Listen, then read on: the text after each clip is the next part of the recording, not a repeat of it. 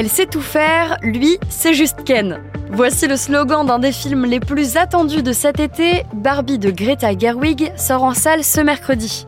Du de ses 64 ans, la célèbre poupée continue à ravir le cœur des fans. Mais alors, comment est-elle devenue indémodable? On pose la question à Magali Rangin, chef du service culture et people de bfmtv.com.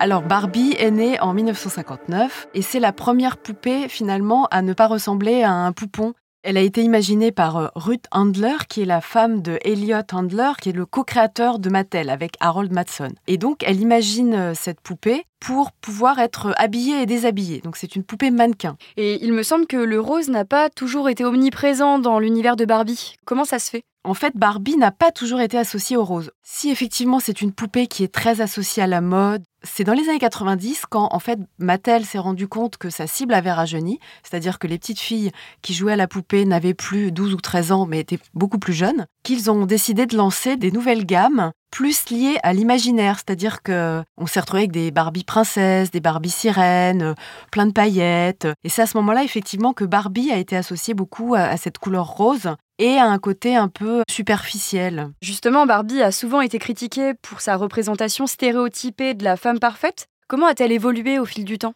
Au début de son existence, euh, Barbie, elle incarne vraiment, euh, vraiment l'Amérique, euh, la réussite économique américaine et également bah, la société de consommation. La silhouette de Barbie a toujours collé au canon de beauté de l'époque. Donc, euh, dans les années 50, euh, quand elle est née, elle ressemblait à une pin-up. Elle avait les seins très pointus, la taille très très fine. Après, dans les années 70, elle ressemblait plus euh, aux mannequins de l'époque, dont la célèbre Twiggy, qui était très très filiforme. Justement, Mattel, écoutant un peu ses critiques, a introduit en 2016 des poupées euh, avec des courbes un peu plus réalistes, ressemblant euh, plus à, des vraies femmes. C'est quand même assez récent le fait d'avoir des poupées euh, beaucoup plus inclusives, beaucoup plus représentatives de la diversité. Il y a une poupée en fauteuil roulant, il y a des poupées de toutes couleurs de cheveux et de couleurs de peau pour permettre aux petites filles de s'identifier. Dès 63, il y a eu une Barbie astronaute. Il y a eu aussi une Barbie chirurgienne. Euh. Aujourd'hui, c'est vraiment un message pour justement euh, que les petites filles se sentent libres d'accéder à des métiers et à des carrières euh, qui les font rêver.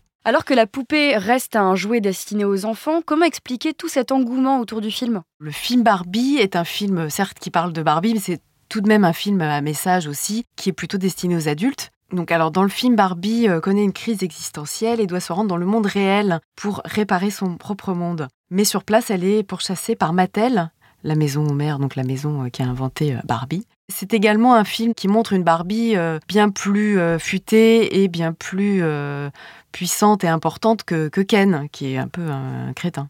Donc le, film de Greta Gerwig qui montre une, Barbie euh, très féministe, c'est finalement euh, encore une façon pour Barbie de coller à son époque en épousant vraiment les attentes euh, du public en, matière de, féminisme et d'avancée sociétale. Barbie, c'est un personnage iconique qui accompagne les enfants depuis la fin des années 50 et tout le monde a, un jour joué à la Barbie. Donc c'est vrai que c'est un personnage très attachant et c'est un personnage effectivement qui a su évoluer avec son temps, qui a su coller à son temps et aux avancées de la société Merci d'avoir écouté ce nouvel épisode de la Question Info. Tous les jours, une nouvelle question et de nouvelles réponses. Vous pouvez retrouver ce podcast sur toutes les plateformes d'écoute, sur le site et l'application BFM TV. À bientôt!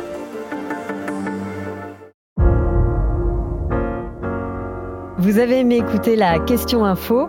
Alors découvrez le titre à la une, le nouveau podcast quotidien de BFM TV. Les grands récits de l'actualité, des témoignages intimes c'est tous les soirs sur vos plateformes préférées. À bientôt!